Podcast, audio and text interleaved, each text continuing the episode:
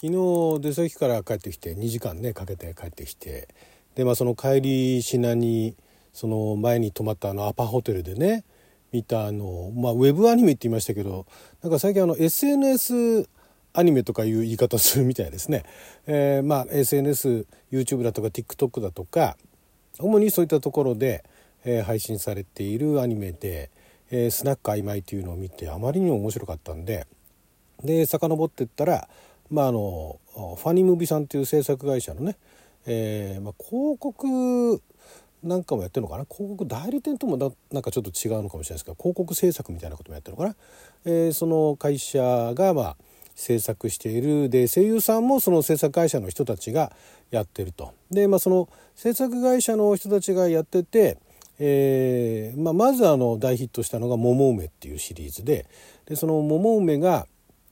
実写にもなったりとかして、えー、すごいあの評判が良かったんだけど途中でそのその桃梅を制作してる時のその運営の会社っていうのが別にいてその運営の会社がなんかその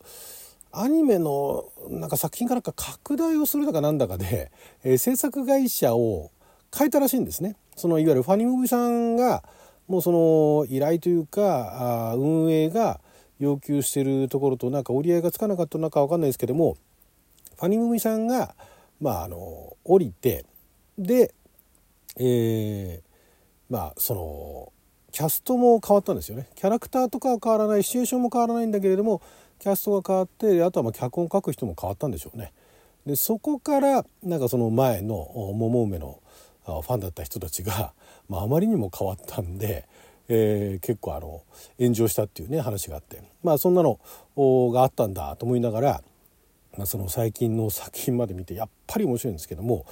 まあ、なんでこういうね、えー、面白いなんで面白いのかっていう分析してもしょうがないですけどもなんでその炎上することになったのか。炎上したのは、えー、見た目は似ててアニメーションのテイストも似てるんだけれども、えー、脚本が違ってあと声優さんがプロの声優さんがね、えー、ついたということでなんでそういう、えー、プロの声優がいながらにして、えー、ダメになってしまったのかと。ダメになったっていうかまあ、テイストが変わってしまったのかっていったところをちょっと私なりにそのだからファニムービーさんのその制作の仕方っていうのが詳しくは載ってないんですけど多分こうやって作ってるのかなって勝手に想像しましたんでお話ししていきたいと思います。あなたの12分はちょっと拝借。こんにちは。ラジオ神の狼ふみかつです。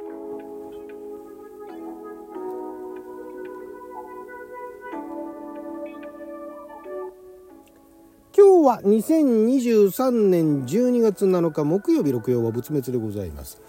えーまあ、こんなあの話しても 誰得誰得っていうかね、まあ、私があの記録に残しておきたいというだけなんですが、まあ、のファニムービさん制作会社の中でその中道さんっていう人が監督脚本をしてたんですねその「桃梅」とかそれ以外の作品だとか。で、えーまあ、その制作会社ファニムービさんがその桃梅から降りてで別の作品「えーね、猫のあの、えー、ミーコ」とあとなんだっけな。あのシリーズもすごい面白くてですね、えー、そのそのテイストっていうのはやっぱりその前の桃梅と同じようなテイストなんですね。でまあ面白いなんで面白いのかっていうか何がその人気があったかって言ったらなんかちょっと素人っぽいと。だからプロの声優に変わったのはいいんだけれどもあの素人っぽさが面白かったみたいなね。え、ことを言ってる人もいたりとかしてであとはまあ脚本が違うっていうのは確かにあるんですけれどもじゃあなんでそのそこまで面白くできたのかっていうところ。でなんでそのプロの声優がいて脚本がまあ脚本にも多少ねその前のテイストと違う、えー、大元のコンセプトだとかテーマみたいなものはそこまで変わらないんだけれども、えーまあ、脚本が違うっていうことで面白さが変わるってことがないわけじゃないんですけどもそのだから桃梅の最初の頃作ってたファニムビさんの特徴として、えー、作り方としては最初の脚本が最初なのかな？まあ企画とかがあってで脚本とかがあってであ絵コンテとかもあるのか絵コンテがあってでアニメーション先に作ってでそこからアフレコして編集っていう流れらしいんですね。であのこのアニメーションそのファニモビさんのアニメーションが面白いのがあのまあ掛け合いのテンポもそうなんですけれどもそのまあいわゆる絵があってねで普通のアニメだったら、まあ、台本があって台本を見ながら台本を見つつ絵を見つつ、まあ、絵がないあの状態の時もありますけれどもそれアフレコしてって入れるわけじゃないですか。で、えー、まずそのアフレコっていうところだけで言うとおあれに近いですよね。あれに近いって言って わかるかな？ビーストウォーズっていうですね。ビーストウォーズ出してわかるかな？モンティ・パイソン。モンティ・パイソンアニメじゃないけれども要はそのベースの台本があって絵があるんだけどもそこにその声優さんたちがアドリブを入れてくるっていうのが「えー、ビーストウォーズ」という海外のその CG アニメーションをもう日本でむちゃくちゃにしたっていうのがあってもうすっごいあれも評判良かったんですが、え、そこに近いだからまあ絵を見ながら絵に対してのツッコミみたいなのができるんですねそのアニメがあると。だからすごいあのある、え、作品があってでそれにあのおなんだっけ、えー、おしゃくそ姉さんっていうのがね あのコピー機に向かっていろいろ話しかけてでそのコピー機が最終的にプリンターからコピー機かなが、まあ、紙が出てくるんだけども それ見て業者が、えー、その響いてるって業者のキャラクターが目がキラキラしてるんですよね。そしたら業者が響いてる響いてるってキャラクターが言うわけですよ。それはあの響いてるっていうセリフがあって先にそのセリフを言って後から絵をつけるっていうのはできないわけじゃないけども大変なんですよね。だからおそらくその絵はできてんですよね。ただ絵はできててセリフのベースもあるしあるんだけれども結局そのまあだからロトスコープ使ってるっていう言ってた人もいましたけどそこまで使ってるか分かんない。ロトスコープっていうのは結局あれですよね。先にあのえーと喋りだとかなんかがあってそれに合わせてキャラクターが口を動かすみたいなねいう方式なんですけどそこまでやってるかどうかは分からないんですが、まあ、絵はまず最初のベースはあるんだろうなと。だから絵に対してのツッコミだとかいじりっていうのが結構あるんですね。で素人臭いっていうのは実は素人ではないんですよ。まあ、素人ではないというかプロの俳優さんではないかもしれないけれども結構ね舞台経験者とかがたくさんいてで舞台やってる人だったらわかるかもしれないですけど作りがねエチュードの作りに近いんですよ。エチュードっていうのはアドリブみたいなねシチュエーションがボンってあってそれに対して役者がポーンって出てきてでなんか役者がセリフを言ってでどんどんどんどんそのセリフ役者が入ってきてでどんどんまあだからそのエチュードとかインプロですよねインプロビゼーション即興即興のノリに近いなと。でインプロの一つポイントとしては単にその即興で演じていくだけじゃなくて相手が言ったことっていうのを否定しないっていうね相手が言ったことを受け入れた上でさらにどんどんそのまあ膨らませてったりだとか先に進めてったりっていうそういうやり方があるんですね。だからインプロを経験したことのあるインプロをやったことある役者たちなんだろうなと。舞台役者舞台経験者ですよね。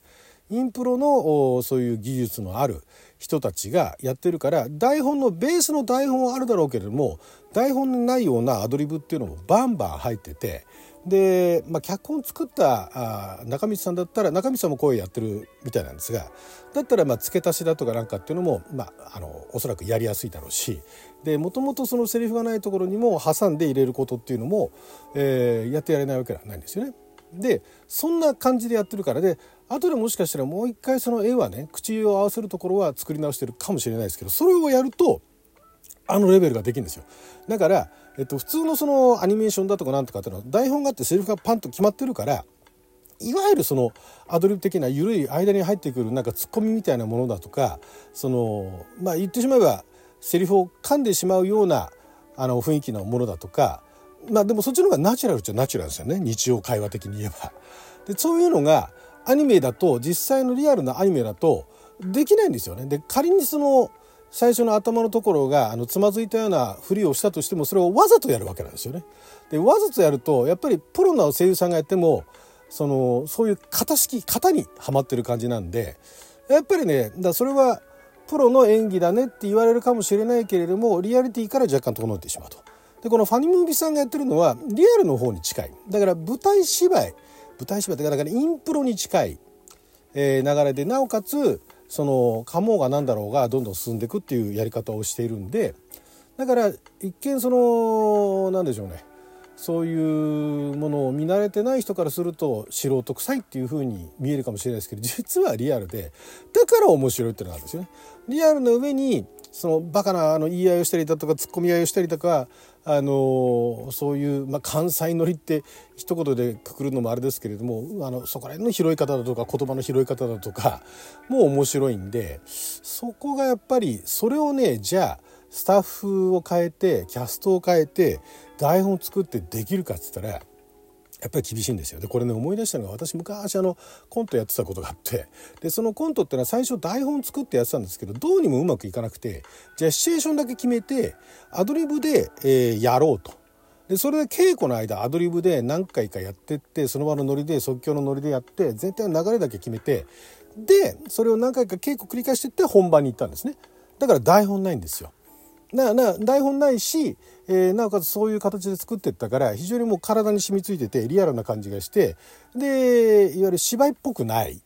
でまあコントお笑いっちゃお笑いなんだけど当時のお笑いっぽくもないっていうところで当時上演した時は結構あの評判が良かったんですね。でその評判がいい作品をあるそのやっぱり演劇人が見てなんか感動しちゃってうちでもやらせてくださいっつって何がすごいってビデオを撮ったんですけどそのビデオを撮ったのを渡してでセリフ書き起こしてで台本ないですからねこっちはね。セリフ書き起こしてそれを上演したんですよ。それ私見に行きましたけどまあ大変そうでしたね。